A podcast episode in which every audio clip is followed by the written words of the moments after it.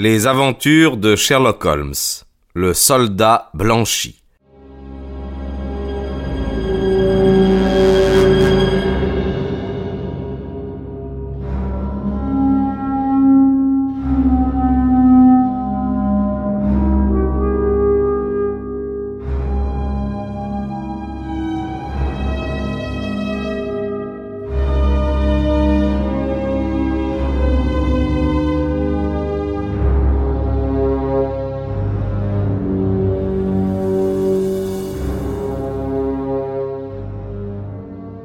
Je ne partirai pas d'ici, articula fermement mon client, avant d'avoir entendu de la bouche même de Godfrey qu'il ne subit aucune contrainte. Notre hôte, malgré lui, sonna. Ralph, dit-il, téléphonez à la police du comté et priez l'inspecteur d'envoyer deux agents. Dites-lui qu'il y a des cambrioleurs ici. Un moment, intervins-je. Vous devez savoir, monsieur Dodd, que le colonel Hemsworth est dans son droit et que nous n'avons aucun statut légal chez lui. D'autre part, il devrait reconnaître que votre action est uniquement dictée par votre sollicitude envers son fils. J'ose espérer que si nous pouvons avoir cinq minutes de conversation avec le colonel Hemsworth, je modifierai son point de vue sur l'affaire. Je ne me laisse pas si aisément influencer, répondit le vieux soldat. Ralph, faites ce que je vous ai dit. Que diable attendez-vous appeler la police? Vous ne ferez rien de tel, dis-je en m'adossant à la porte. Une intervention de la police provoquerait la catastrophe que vous redoutez. Je sortis mon carnet et écrivis un mot, un seul mot, sur une feuille que je tendis au colonel. Voilà ce qui nous a conduits ici, ajoutai-je. Il considéra la feuille de papier, et de sa tête disparut toute autre expression que l'étonnement. Comment savez-vous? bégaya-t-il en se laissant tomber lourdement sur une chaise. C'est mon affaire de savoir, c'est mon métier. Il demeura ainsi à méditer, sa main osseuse tiraillait les poils de sa barbe, puis il fit un geste de résignation. Eh bien, puisque vous voulez voir Godfrey, vous le verrez. Je n'y consens pas de mon plein gré. Vous m'avez forcé la main. Ralph, prévenez monsieur Godfrey et monsieur Kent que dans cinq minutes, nous les aurons rejoints. Quand ces cinq minutes furent écoulées, nous traversâmes le jardin et nous arrivâmes devant le pavillon du mystère. Un petit homme barbu se tenait devant la porte et il avait l'air euh, considérablement surpris. Voilà qui est bien impromptu, colonel Hemsworth, fit-il. Tous nos plans se trouvent compromis. Je n'y peux rien, monsieur Kent. Nous avons la main forcée.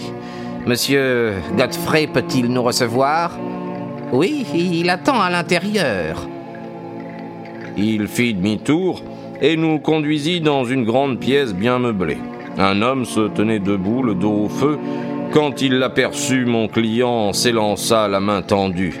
Oh Godfrey, mon vieux, comme c'est chic de. Mais l'autre l'écarta d'un geste de la main. Ne me touche pas, Jimmy. Garde tes distances. Oui, tu peux me regarder de tous tes yeux.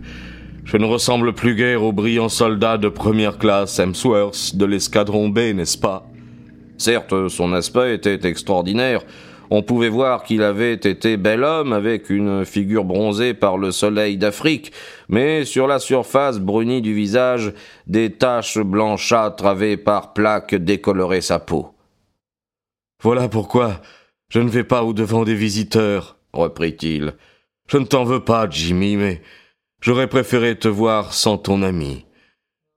Je suppose que tu avais une bonne raison. Seulement tu.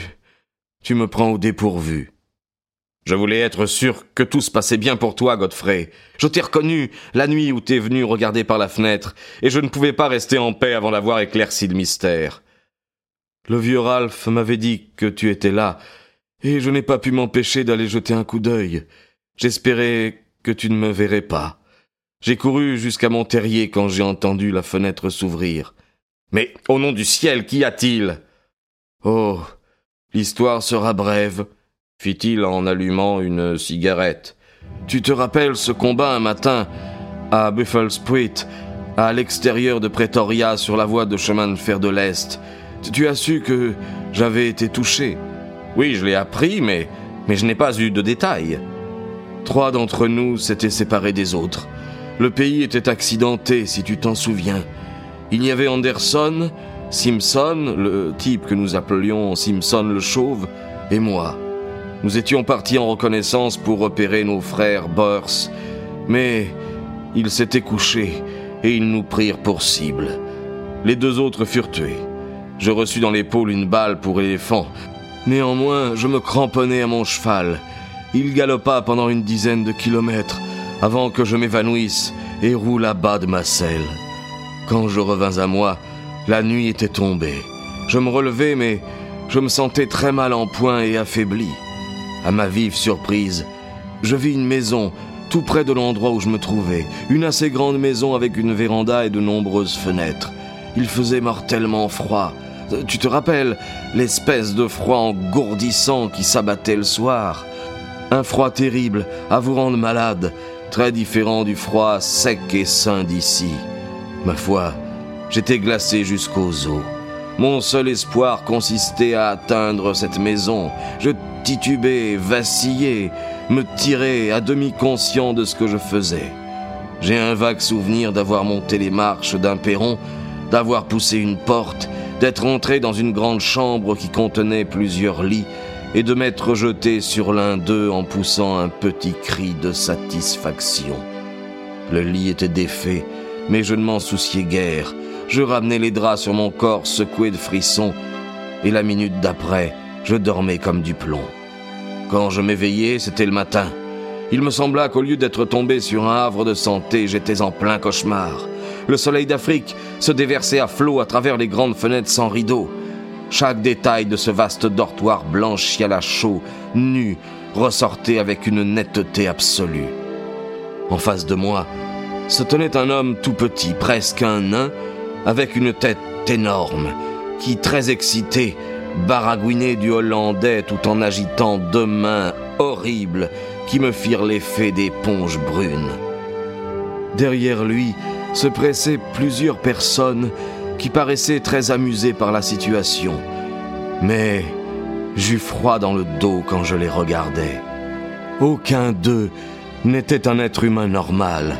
Tous étaient tordus, gonflés, défigurés d'une façon bizarre. Le rire de ces monstres était terrible à entendre.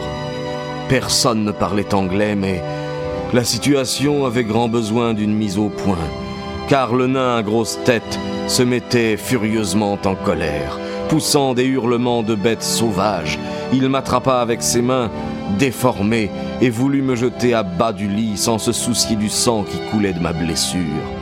Ce petit monstre était fort comme un taureau.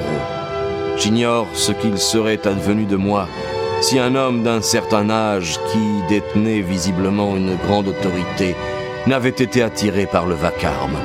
Il prononça quelques mots fermes en hollandais et mon persécuteur s'éclipsa. Alors, il se tourna vers moi et me considéra avec stupéfaction. Comment diable êtes-vous arrivé ici? Me demanda-t-il. Attendez, je vois que vous êtes épuisé et que cette épaule blessée réclame des soins. Je suis médecin et je vais vous la bander.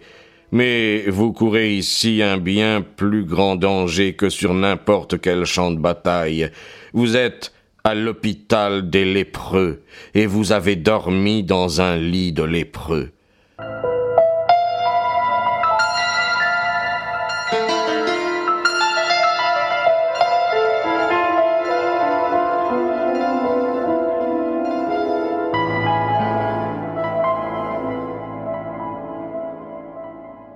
As-tu besoin que je t'en dise davantage, Jimmy? Je crois qu'en prévision de la bataille, tous ces pauvres diables avaient été évacués la veille. Puis, comme les Anglais avançaient, ils avaient été emmenés encore plus loin par leur médecin-chef. Celui-ci m'assura que bien qu'il se crût immunisé contre la lèpre, il n'aurait jamais osé faire ce que j'avais fait. Il m'installa dans une chambre particulière, me traita avec bonté, Huit jours après, j'étais évacué sur l'hôpital général de Pretoria. Voilà mon drame. J'ai espéré contre toute espérance, mais à peine étais-je rentré à la maison que les terribles symptômes apparurent. Ceux que tu vois sur mon visage m'apprirent que j'avais été contaminé. Que devais-je faire? J'habitais cette propriété isolée.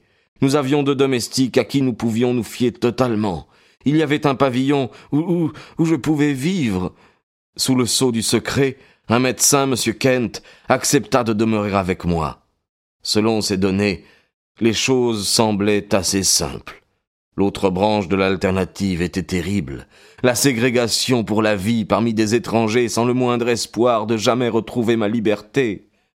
Mais le secret absolu était nécessaire. Au moindre bavardage dans cette campagne paisible serait été une révolution, et j'aurais été abandonné à l'autre horrible destin. Même toi, Jimmy, même toi, tu ne devais pas savoir. Pourquoi mon père a-t-il cédé? Voilà ce que je n'arrive pas à comprendre. Le colonel Hemsworth me désigna. Voici le gentleman qui m'a forcé la main. Il déplia la feuille de papier sur laquelle j'avais écrit le mot lèpre. Il m'a paru que, puisqu'il en savait tant, mieux valait qu'il sût tout. Et maintenant je sais tout, dis-je. Mais du bien en sortira peut-être. Je crois que M. Kent seul a vu le malade. Puis-je vous demander, monsieur, si vous faites autorité sur ce genre de maladies qui sont, je crois, d'origine tropicale ou semi-tropicale? Je possède uniquement les connaissances ordinaires d'un médecin, me répondit-il avec une certaine raideur. Je ne doute pas, monsieur, que vous soyez très compétent, mais je suis sûr que vous admettrez que pour un tel cas, un deuxième avis serait souhaitable. Vous y avez renoncé sans doute parce que vous redoutiez qu'une pression pût être exercée sur vous pour que le malade fût relégué. C'est exact, répondit le colonel. J'avais prévu cette situation, expliquai-je. J'ai amené avec moi un ami à la discrétion duquel vous pouvez vous fier absolument. J'ai pu jadis lui rendre un service professionnel, il est disposé à vous donner un avis d'ami en même temps que de spécialiste. Il s'appelle Sir James Saunders. La perspective d'un entretien avec Lord Roberts n'aurait pas suscité plus d'émerveillement chez un soldat de deuxième classe que je n'en vis sur le visage de M. Kent. Je serai très honoré, murmura-t-il. Alors je vais demander à Sir James de venir jusqu'ici. Il se trouve actuellement dans la voiture devant la maison. En attendant, colonel Hemsworth, nous pourrions peut-être nous réunir dans votre bureau où je vous fournirai les explications indispensables. Et voilà où me manque mon Watson. Par des questions sournoises ou des exclamations de surprise, il aurait élevé la simplicité de mon art qui n'est au fond que du bon sens systématisé au niveau d'un prodige. Quand je raconte moi-même, je ne bénéficie pas de cet adjuvant. Tant pis. Je vais livrer le processus de mes pensées exactement comme je l'ai livré à mes quelques auditeurs auxquels s'était jointe la mère de Godfrey dans le bureau du colonel Hemsworth. Ce processus, dis-je, est basé sur l'hypothèse que lorsque vous avez éliminé tout ce qui est impossible, il ne reste plus que la vérité, quelque improbable qu'elle apparaisse. Il arrive que plusieurs explications s'offrent encore à l'esprit. Dans ce cas, on les met successivement à l'épreuve jusqu'à ce que l'une ou l'autre s'impose irrésistiblement. Appliquons ce principe à l'affaire en cours. Dès le départ, je distinguais trois explications possibles de la réclusion ou de la ségrégation de ce gentleman dans un pavillon du domaine paternel.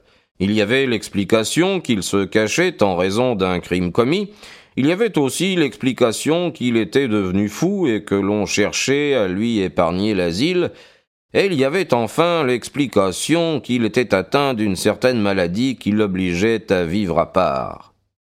Je ne pouvais pas envisager d'autres solutions possibles. J'avais donc à les examiner de près et à les peser l'une après l'autre. L'explication criminelle ne résistait pas à l'examen. Aucun crime mystérieux n'avait été commis dans cette région, j'en étais sûr. S'il s'agissait d'un crime qui n'avait pas encore été découvert, l'intérêt de la famille consistait à se débarrasser du délinquant et à l'expédier au plus tôt à l'étranger, non à le cacher à la maison. La folie me paraissait beaucoup plus plausible. La présence d'une deuxième personne dans le pavillon pouvait s'expliquer par la nécessité d'un gardien. Le fait qu'elle fermait la porte à clé quand elle sortait donnait du poids à cette hypothèse et laissait supposer qu'une contrainte était exercée. D'autre part, cette contrainte n'était pas trop sévère puisque le jeune homme avait pu sortir et se rendre jusqu'à la maison pour apercevoir son ami. Vous vous rappellerez, monsieur Dodd, que j'ai cherché à vous arracher des précisions de détails. Je vous ai demandé par exemple quel était le journal que lisait monsieur Kent. Si vous m'aviez dit The Lancet ou The British Medical Journal, cela m'aurait rendu service. Toutefois, la loi n'interdit pas de garder un fou en un lieu privé, du moment qu'il est soigné par une personne qualifiée et que les autorités ont été régulièrement prévenues. Pourquoi, dans ces conditions, ce désir forcené de secret Une fois encore, la théorie ne cadrait pas avec les faits. Restait la troisième éventualité. Là, tous les faits inexpliqués semblaient recevoir leur justification. La lèpre n'est pas rare en Afrique du Sud. Par hasard, ce jeune homme avait pu être contaminé, et sa famille devait se trouver dans une situation terrible si elle voulait lui éviter la ségrégation. Le secret, le plus absolu, était indispensable.